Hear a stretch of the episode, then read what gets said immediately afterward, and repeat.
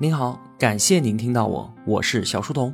我的节目首发平台是在小书童频道微信公众号，在公众号里面回复“陪伴”可以添加我的个人微信。我们正在解读《历代经济变革得失》，作者吴晓波。今天我们故事的主角啊是王莽，他称帝十五年，大汉王朝被他的新朝劈成了两半儿，西汉和东汉。王莽在历史上的评价一直就是一个乱臣贼子。他篡了老刘家的大汉江山。唐代白居易有首诗说：“周公恐惧流言日，王莽谦恭未篡时。项使当初身便死，一生真伪复谁知？”意思就是说啊，周公他老人家当年也被怀疑说要篡位，而王莽这个坏东西呢，在露出真面目之前，也是一个公谦的大儒。如果当时他们就死掉了，那么到底谁是好人，谁是坏人？也就只有老天爷才知道了。路遥知马力，日久见人心啊。而到了近代时期呢，王莽因为在位时期搞的那一场轰轰烈烈的经济改革，有学者就将其誉为中国历史上的第一位社会主义者。胡适就说，王莽是受了两千年的冤枉，虽然盖棺，但未定论。他是一个魄力和手腕甚至在王安石之上的大政治家。他和他的手下就是一帮社会主义者。史学家伯阳也说，王莽是儒学巨子，以学者之志建立起了一个庞大的帝国，历史上仅此一次。他把儒家学说在政治上一一实践，为的是改善世间的不公，缔造一个理想的快乐世界。那么，王莽他的新朝变法的最终结果是什么呢？搞得民不聊生，自己被起义军乱刀砍死，头颅被割了下来。为了泄愤，大家当囚体。可见啊，起义军对他仇恨到了何种地步？那这么说来，王莽似乎是一个怀揣着一腔理想愿望和政治抱负，但是最终因为改革失败而惨死的悲剧英雄喽。那我们就来看一看王莽这个人和他的这一次怀揣着社会主义梦想的变法到底是怎么回事儿。我们先简单的交代一下王莽篡汉这件事儿。上期节目我们说到，汉武帝建立起了稳固的中央集权制度，国强但是民贫，天下困弊，盗贼风起。于是临死前做了书面检讨，说自己这些伤害天下百姓的政策啊，就此打住。之后呢，汉昭帝和汉宣帝又开放经济，与民休息，加上汉武大帝当年外事四夷，让匈奴俯首的时代红利。所以啊，就有了昭宣盛世，大汉王朝到这个时候抵达了强盛的顶峰。汉宣帝之后啊，就是元、成、哀、平四位皇帝。王莽的故事就是从这个汉元帝时期开始的。他有一位不得了的姑妈，叫做王政君，就是汉元帝的大老婆，当时的皇后。汉元帝只在位了十六年。生前呢，并不宠爱自己的这位大老婆，可是等到他一死，十八岁的儿子汉成帝继位之后，王政君贵为皇太后，就开始提拔任用自己的亲兄弟了。同一时间，有五个姓王的被封侯，一日五侯的典故说的就是他们老王家的这件事儿。王室外戚迅速崛起，执掌朝政。这个时候啊，王莽就有点倒霉了。他的父亲呢，死得很早，没有赶上家族崛起、逐一封侯的大机会。但是呢，王莽自己争气啊，从小就谦和好学，饱读儒家经典，对于各位有权有势的叔叔伯伯也特别的恭敬孝顺，成为了众多纨绔堂兄弟当中的一股清流。王莽的大伯父叫做王凤，位居大司马，一人之下，万人之上。后来呢，年纪大了，身患重病，王莽是终日侍奉左右，端屎倒尿啊。王凤是大受感动，临死前就叮嘱自己的亲妹妹，也就是当朝的皇太后王政君，说在所有的侄儿男女里面，王莽是最有出息的，你一定要好好照顾，好好的栽培啊。从此，王莽就步入仕途，一路扶摇直上。三十岁的时候被封为新都侯，位列高官。他为官清廉，处事公正，干起工作来是又卖力又能干。在文人当中呢，他熟读《周礼》，《周礼》就是西周时期的政治典章规范。他是当时诠释《周礼》最好的人，被称为当代周公。在生活上呢，虽然他是高官。但是依然清廉简朴、礼贤下士，经常还把自己的俸禄分给门客和平民，因此啊，在朝堂内外都赢得了一片赞誉之声。辅政大司马这个位置，经过几位叔伯之手，最后就传到了王家所有子侄当中最出息、朝野上下声誉最好的王莽的手里面。这个时候，他也才三十八岁。王莽为官行事，处处都按照儒家圣人的标准，对自己严格要求。这么几件事儿，新官上任，王莽竟然把老王家的所有田地直接就给平民老百姓分掉了。有一天呢，王莽的母亲生病，百官前去探望，看到王母和王莽的老婆都生活朴素，穿着粗布衣服。那个时候啊，贵妇人都是要穿长裙的，但是王莽的老婆呢，竟然穿着超短裙蹲在那儿干活，差一点啊被误以为是家里面的仆人。最夸张的是啊，王莽的儿子在家里面失手打死了一个女仆。在那个时候，奴婢被主人打死，一般来说给点赔偿金也就算了。可是王莽竟然逼着自己的儿子自杀谢罪，这作为一个普通家庭的父亲都是做不到的事情。但是贵为大司马的王莽竟然如此。我们想想看啊，这些事情一桩桩一件件，王莽的形象在人们的心中要高尚到一个什么地步啊？那简直就是道德楷模，当世大儒。汉成帝死了之后呢，汉哀帝继位，因为道德礼法的问题，王莽顶撞了汉哀帝，不得已卸任大司马，蛰伏隐居了一段时间。你想啊，得罪了二十多岁、年富力强的顶头上司，按理说当时已经四十多岁的王莽完全没有什么施展抱负的机会了。可偏偏汉哀帝在位七年就挂掉了，西汉最后一任皇帝汉平帝继位的时候只有九岁，他的机会来了。当时。太皇太后王政君还在，就在他的主持和百官的要求之下，王莽再度出任大司马，二度上位，他的政治声望达到了顶点。从普通百姓到各级官僚，再到刘姓的皇室，各个阶层都支持王莽。后来呢，王莽的女儿成了汉哀帝的皇后，自己就成了皇上的老丈人。那接下来，什么安汉公、载衡、加九锡等等各种荣誉称号，拼命的往他头上加。大权独揽，国家大事儿到这个时候都已经是由王莽说了算了。到这里啊，一切都好，就如同诗中所说的“王莽谦恭未篡时”。而最后呢，在朝野广泛的支持之下，王莽代行皇帝职权，当上了代理皇帝。三年之后，他直接把汉平帝扒到一边，自己登上了最高权威，改国号为新，开启了中国历史上通过禅让成为皇帝的先河。以上啊，就是王莽篡汉的一个大致过程。从中我们能够明显的看到，王莽当皇帝可真是太特殊了。怎么说呢？历朝历代的开国皇帝都是枪杆子里出政权打出来的。就算你是篡位，怎么你手里也要有兵权吧？比方说后世的曹丕、赵匡胤、朱棣。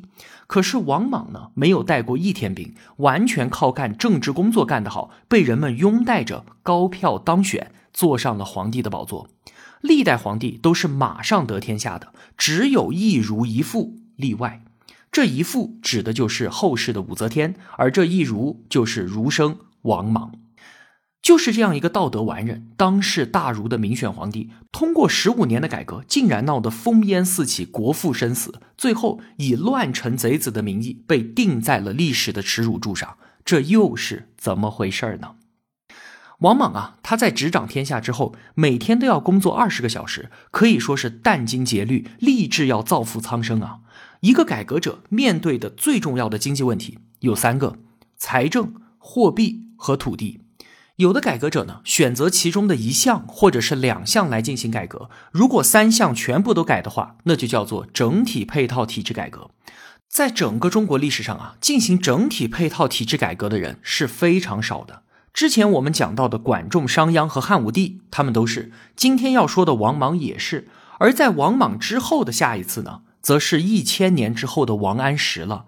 再往后就是一九九四年，我们的前总理朱镕基先生。可见啊，当时王莽的魄力。他的改革首先在土地方面，王莽的土地改革方案是非常决绝的，土地全部国有化，普天之下莫非王土。国家收回来之后，均分给所有农民耕种，王田不得买卖。每户一百亩地，如果超过这个面积了，那就不是你的了，就要分给同乡同族的其他人。真正的打土豪分田地啊，搞均贫富。要知道，从先秦废除井田制到一九四九年，历代治国者当中，试图将土地全面国有化的人是很少的。严格意义上来说，就只有两个，一个是王莽，另一个是孙中山。但是啊，孙中山先生他没有当几天的大总统，所以他的土地国有的主张虽然写进了建国方略，但仍然是停留在思想层面的。而王莽他是真正的付诸于实践的。均贫富对于底层的民众来说当然是大好事儿嘛，但是土地国有化就引发了中产阶级以上的利益集团的集体反抗。这里就需要交代一下背景了。自从商鞅推行君爵制之后，贵族的世袭传统就被打破了，中国的社会形态从贵族形态转进到了世家豪族形态。所谓的世家豪族就是豪强，他和贵族的不同之处是他没有得到政权的确认，是自行凝聚起来的，既有政治力量，也有经济力量。从战国到秦，从秦入汉，先后就产生了大量的平步青云的军功地主，他们凭借着丰厚的俸禄和社会地位的优势，不断的兼并土地。那么有了土地之后呢，他们就开始招募私人农户。这些人被收入到豪强的麾下，就不再直接向政府纳税了，甚至都不是政府在册的户籍人口。大的豪强势力吸纳了多达成千上万人，组建起了私人武装。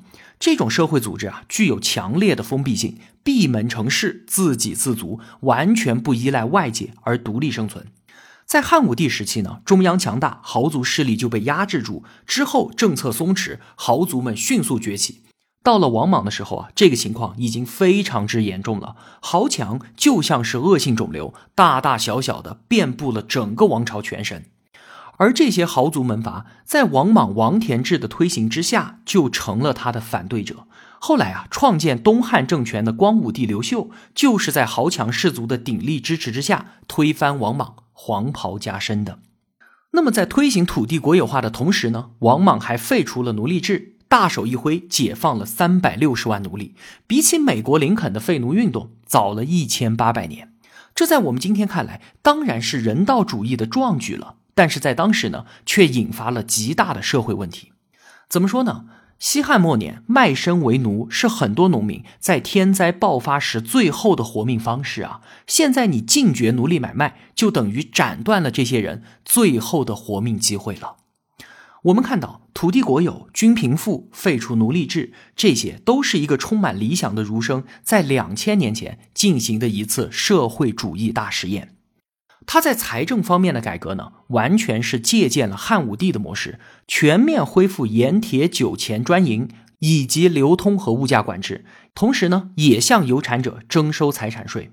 王莽的物价管制事无巨细到什么地步？他把所有的商品分成上中下三等，分别定价销售。也就是说啊，如果我今天拿着一只鸡要到集市上去卖，我先要让官府给我的鸡定个级别。定成中等级或者是上等级，然后再按照官方指导价去售卖。王莽就用计划经济之手，完全取代了市场的功能。他的国营化改革呢，也是完全照搬汉武帝桑弘羊模式。但是啊，他虽然剥夺了民间工商业的利润，但却没有带来国库的充盈。怎么回事？与汉武帝任用酷吏不同啊。王莽对于国营官员缺乏铁腕管理机制，结果就是官员和商人们沆瀣一气，大肆谋取私利，弄得百姓苦不堪言，而国家却没有拿到钱。最要命的是什么？是货币。七年的时间里面，王莽进行了四次货币改革，此前一直都在用汉武帝时期的五铢钱，用到现在出现了通货膨胀。今天啊，我们当然知道通货膨胀的复杂性，可是王莽觉得只要用发行新货币的方式就可以解决这个问题。于是呢，不停的发行货币，大钱、小钱、宝货、金货、银货等等等等，前前后后竟然发了几十种货币。百姓拿着这些钱，根本不清楚之间如何换算，天下人都没有办法做生意了。每次货币改革，民间的财富就蒸发一次。四次货币改革之后，整个国家的市场经济被彻底摧毁。所以，我们看到啊，王莽改制既得罪了世家大族和有产者，又没有得到无产者的支持，而中央财政也没有因此增加收入，可谓是天下疲弊，一无所得。改革推行到第十四个年头，已经是无法寸进了。王莽不得不下诏废止继位以来的所有改革政策。他带领着文武百官来到长安城外祭天，七十多岁的老人仰天长叹，老泪纵横。没过多久，叛军就杀了进来，王莽人头落地。王莽变法的失败是古典社会主义实验的失败，也是理想主义者的失败。他作为一个儒生，用儒家周礼的办法进行集权式改革，弄得民不聊生。他的经验啊，也告诫后人：儒家的治国思想和中央集权的经济政策是不相匹配的。近代学者为王莽翻案，肯定了他善良或者说是天真的改革动机。那么这场变革的失败原因到底是什么呢？除了全面推行土地国有化和废除奴隶制之外，他处处效仿汉武帝搞中央集权经济改革。那么，为什么汉武帝变法能够持续五十四年，打造出全世界最强盛的大帝国，而他王莽的改革却以人头落地收场呢？还记得我们上期节目聊汉武帝变法的时候，讲到当时刘彻所具备的三点极有利条件吗？而这三点先决条件，王莽一点都没有占到。首先，政治集权是经济集权的前提。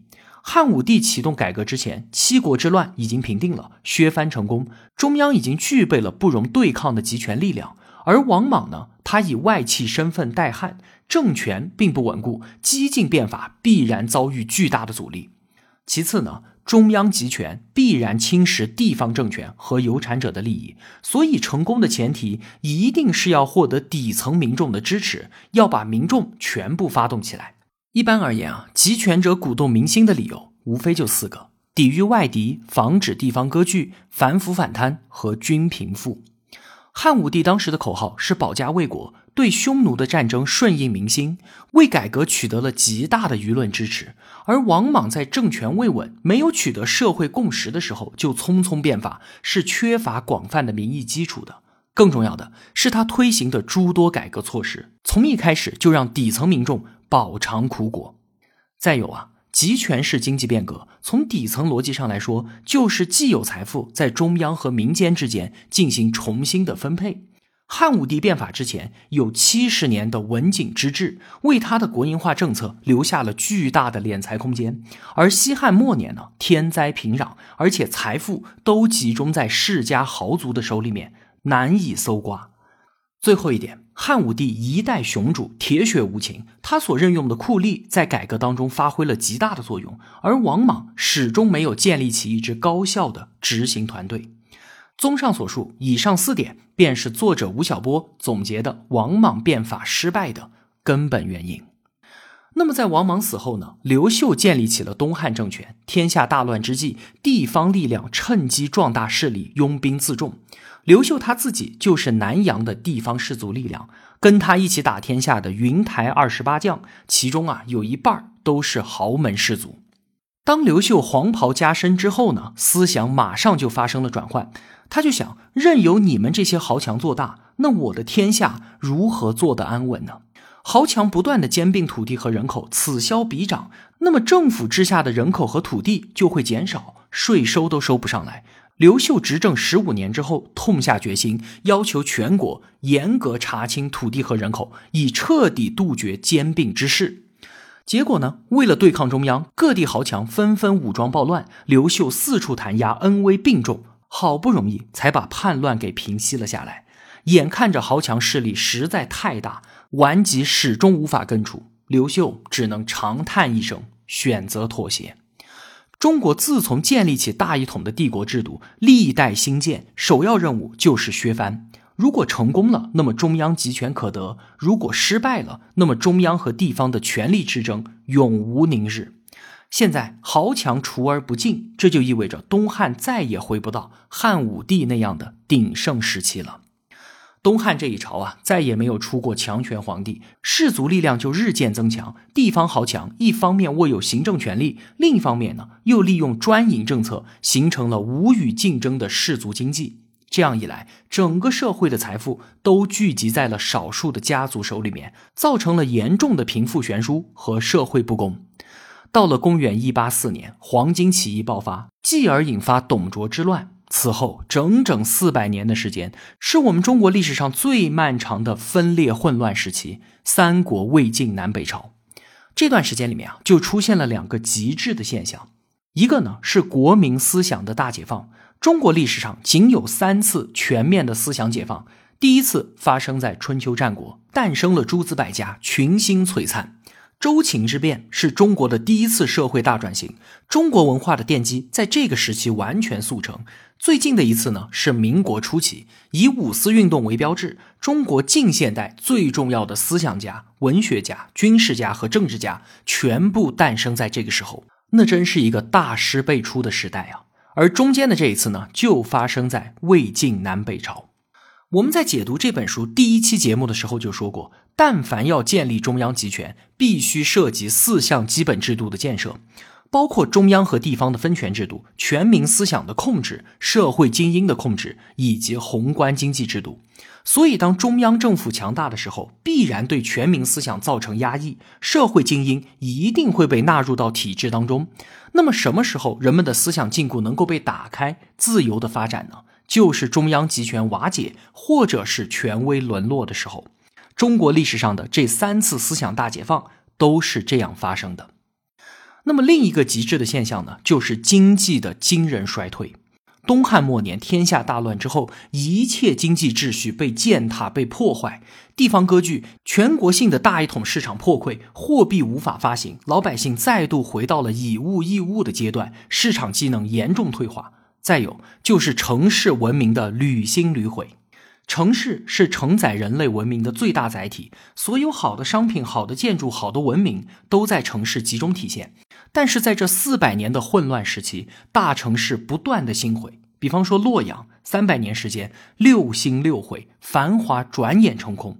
与洛阳齐名的长安遭受四次大劫，而南京三次被夷为平地。我们现在在城市里面看到的古代建筑，最多就到明代为止了。再古老的，在城市里面就已经看不到了。为什么呢？